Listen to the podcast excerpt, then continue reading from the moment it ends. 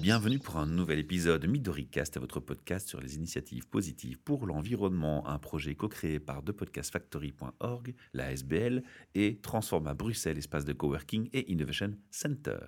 J'ai la joie de retrouver Julie Bernard, notre experte herboriste. Bonjour. Et comme promis dans le premier épisode qu'il la présente et qu'il annonce, nous allons parler aujourd'hui de prévention en période de grand froid. Oui, c'est ça. Donc, euh, un petit peu euh, voir quelles sont les possibilités pour se prémunir des petits bobos de l'hiver euh, dès qu'il commence à faire froid. Et tout ceci de manière naturelle, écologique et responsable, qui sont mes trois mots-clés. Bien sûr, évidemment, c'est, ce sont aussi mes valeurs. Donc, euh, effectivement, il y, a, il y, a, plusieurs manières de, de pouvoir euh, se prémunir de ces petits bobos de l'hiver.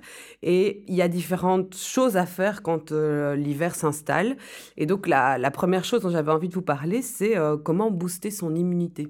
C'est vrai que c'est quelque chose qu'on entend beaucoup, mais avant ça, il faut que je fasse une toute petite parenthèse sur l'immunité. Il faut savoir que booster son immunité, c'est bien pour la plupart des gens, mais il faut faire attention parce qu'aujourd'hui, il y a beaucoup de gens qui sont atteints de maladies auto-immunes. Et comme les maladies auto-immunes sont des maladies qui touchent à une déficience du fonctionnement immunitaire, il faut évidemment pas booster son immunité quand on est atteint d'une maladie auto-immune. Donc tout ce que je vais dire aujourd'hui qui touche à l'immunité n'est pas à conseiller pour des personnes qui sont atteintes de maladies auto-immunes. Ça, c'est très important. On en entend de plus en plus aujourd'hui, donc c'est important d'y faire attention. Même les remèdes naturels ont des contre-indications et des effets secondaires, et il y a des gens pour qui ces remèdes ne sont pas indiqués. Et ce qui est important aussi dans ces cas-là, c'est toujours bien respecter la dose, puisque euh, même un remède naturel peut avoir des effets néfastes. Alors au niveau des plantes, pour booster son immunité, on peut les prendre sous différentes formes. Hein. Donc elles existent euh, en tisane, elles existent en gélule dans les magasins naturels. Donc là, c'est un petit peu à chacun à voir quelle est la, forme qu'il préfère utiliser. Mais donc au niveau des plantes, on a des plantes comme l'échinacée, qui contient énormément de vitamines euh, de toutes sortes. Le ginseng, qui est une plante qui est plutôt euh, adaptogène, comme on dit dans mon jargon. Donc ils vont s'adapter au terrain de la personne qui va les prendre. Et donc chacun va aller chercher dans le ginseng ce dont il a besoin. Et qu'on le consomme comme ça ou on alors, on a des, différentes formes. La plupart du temps, ginseng, c'est sous forme de gélule. Mais euh, on peut aussi le trouver sous d'autres formes, des comprimés, compressés, etc. Ça peut se euh, mélanger dans la cuisine, je veux dire euh, Non, a priori, c'est plutôt des, un complément alimentaire. Là. On est vraiment sur quelque chose à prendre en plus. On a par contre le thym qui peut être intégré dans la nourriture. Alors, la seule chose, c'est que si on veut utiliser le thym pour ses propriétés boostante de l'immunité, on doit aller vers un thym de bonne qualité. Donc le thym acheté en supermarché comme épice, ça ne marche pas parce qu'il est séché à chaud et que donc il perd toutes ses capacités, toutes ses propriétés. Par contre, si on l'achète en herboristerie ou euh, en magasin naturel, on va avoir un thym de qualité qui garde ses propriétés boostantes de l'immunité. Donc ça, c'est intéressant aussi de faire euh, un petit peu de temps en temps des tisanes de thym. Et alors, on a le sureau aussi qui booste l'immunité. Alors, par rapport au dosage et aux formes, là, je vous renvoie vers le, commerçant chez qui vous allez acheter vos plantes, qui pourra vous indiquer selon vos souhaits quelle est la meilleure manière de travailler avec la plante. Mais souvent, on fait euh, au début de l'hiver ou, au début de l'automne une petite cure de, allez, on va dire une vingtaine de jours à peu près, où on prend ces choses-là pour booster son immunité. Donc ça, c'est une première piste qu'on peut avoir. On peut aussi travailler avec les huiles essentielles. Là aussi, je dois faire une petite mise en garde par rapport aux huiles essentielles. Donc, n'oubliez pas que les huiles essentielles sont des choses très concentrées, avec lesquelles il ne faut jamais abuser, et il faut toujours respecter la dose que le professionnel vous a indiquée. Parce qu'une huile essentielle peut faire de gros dégâts aussi si elle est trop utilisée. Donc ça, c'est très très important. Et renseignez-vous toujours aussi sur les contre-indications, parce que les huiles essentielles en contiennent beaucoup. Mmh il faut savoir aussi que la plupart des huiles essentielles ne sont pas indiquées pour les gens qui ont une maladie auto-immune parce que la plupart sont boostantes de l'immunité. Donc ça, c'est important. Alors vous avez, dans les moments plus critiques, par exemple en période de grosse épidémie grippale, ce que vous pouvez faire, c'est un petit mélange d'huile essentielle à appliquer sur la plante des pieds pendant quelques jours. On dit à peu près pendant cinq jours. Ce qu'il faut savoir, c'est que la plante des pieds est une zone qui est extrêmement vascularisée. T'anticipes ma question. c'est bien. Hein. en fait, on a vraiment plein, plein de petits vaisseaux au niveau de la plante des pieds. Et donc, c'est un des meilleurs moyens de faire vite circuler des molécules dans le corps. Et donc c'est pour ça qu'on travaille avec la plante des pieds et c'est pour ça qu'on entend aussi souvent le travail avec le plexus solaire, qui est un endroit très vascularisé aussi. Alors on peut faire un petit mélange qu'on applique matin et soir pendant 5 jours et on fait une petite bouteille hein, pour 100 millilitres. On peut mettre 90 gouttes d'huile essentielle de Ravinsara on peut mettre 60 gouttes d'huile essentielle d'eucalyptus radié, c'est important que ce soit l'eucalyptus radié, et 60 gouttes d'huile essentielle de bois de haut ou de bois de rose.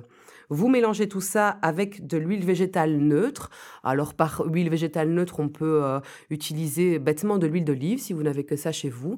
Mais vous avez aussi l'huile d'amande douce, l'huile de macadamia qui pénètre un peu plus vite dans la peau, l'huile de noisette ou l'huile de noyau d'abricot. Ça, ce sont vraiment des huiles plutôt neutres. Alors pour les huiles, il n'y a pas de difficulté pour trouver Non, pour les du autres tout. composants? Non, et les huiles essentielles, vous les trouvez aujourd'hui dans euh, la plupart des euh, magasins bio, des herboristeries, des magasins naturels. Donc, ce sont des produits qu'on Assez trouve facile à très trouver. facilement. Oui. Alors, au niveau de l'utilisation, pour les enfants en dessous de 3 ans, donc à partir de 6 mois et en dessous de 3 ans, on utilise 5 gouttes par jour, mais sans l'eucalyptus radié, qui lui n'est pas indiqué pour les enfants en dessous de 3 ans. Pour les enfants de plus de 3 ans, on peut utiliser 8 gouttes par jour, et pour l'adulte, on va utiliser 16 gouttes par jour. Donc voilà un premier petit remède qui est pas mal pour booster euh, vraiment en période assez critique et de grosse épidémie virale.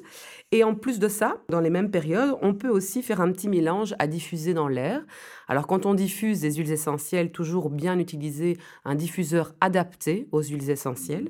Et là, on mélange à parts égales dans son diffuseur de l'huile essentielle de citron, de l'huile essentielle d'eucalyptus radié et de l'huile essentielle de Ravinsara.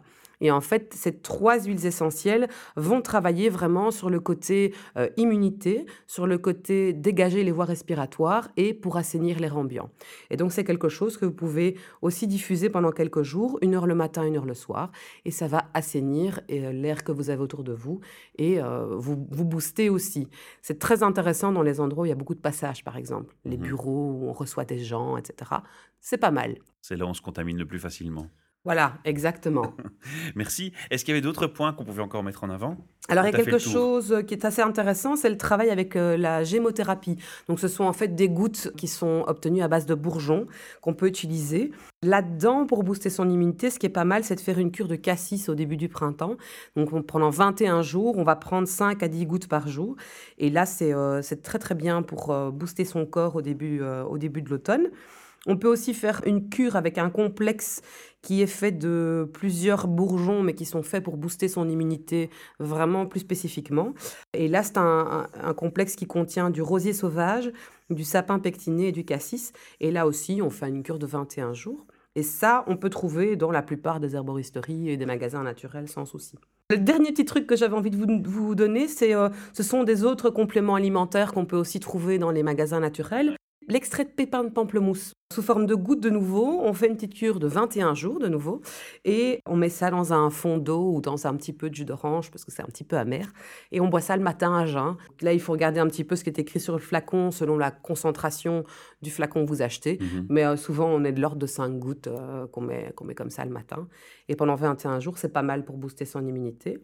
Pas mauvais pour les gens qui ont des problèmes d'estomac? A priori, euh, non. Par contre, alors il ne faut pas l'associer à du jus d'orange, Voilà, c'est ça. parce que ça, c'est pas top. Maintenant, dans l'alimentation, ce qui est très intéressant, c'est de consommer du miel, mais du miel de qualité, parce que le miel de qualité contient énormément de bonnes choses pour son corps et pour booster son immunité, pour, pour plein plein de choses. C'est aussi un très bon cicatrisant interne et externe, donc c'est vraiment euh, quelque chose à consommer régulièrement. Et on peut rajouter au miel de la propolis.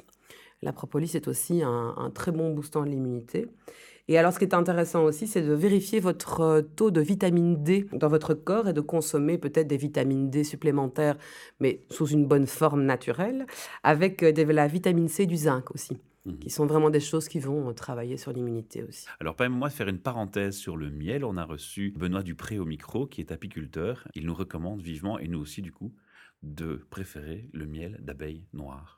Voilà. Mhm. Et pour comprendre le pourquoi, il faudra écouter l'autre podcast sur ce thème. Cherchez sur le site. Alors, Julie, merci pour ce partage de, de connaissances. On rappelle aux auditeurs que si on a envie d'en savoir plus sur toi, il y a ton site internet, l'entre-deux-herbes. .be. Oui, avec un A. Avec un A à l'antre, comme l'antre des sorcières. Et on peut te contacter aussi pour des formations, des ateliers particuliers à domicile. Tout à fait. Donc n'hésitez pas à me contacter par mon site web ou par ma, par ma page Facebook et je répondrai euh, aux demandes auxquelles je peux. Et si je ne peux pas le faire, je vous réguillerai vers d'autres collègues. Super. Alors si vous avez des questions sur le contenu de ce podcast, il y a un point qui vous semble pas assez explicite ou qui aurait dû être un peu plus développé, une chose à faire, faites un petit commentaire et on réagira. Avec bientôt. plaisir. Et on se retrouve le, le prochain podcast. Ce sera quel sujet Tu sais déjà? Oui, je comptais vous parler du mar de café. Ah, il y a plein de choses à faire avec le mar de café, c'est bien. Merci Julie, à bientôt. Avec plaisir.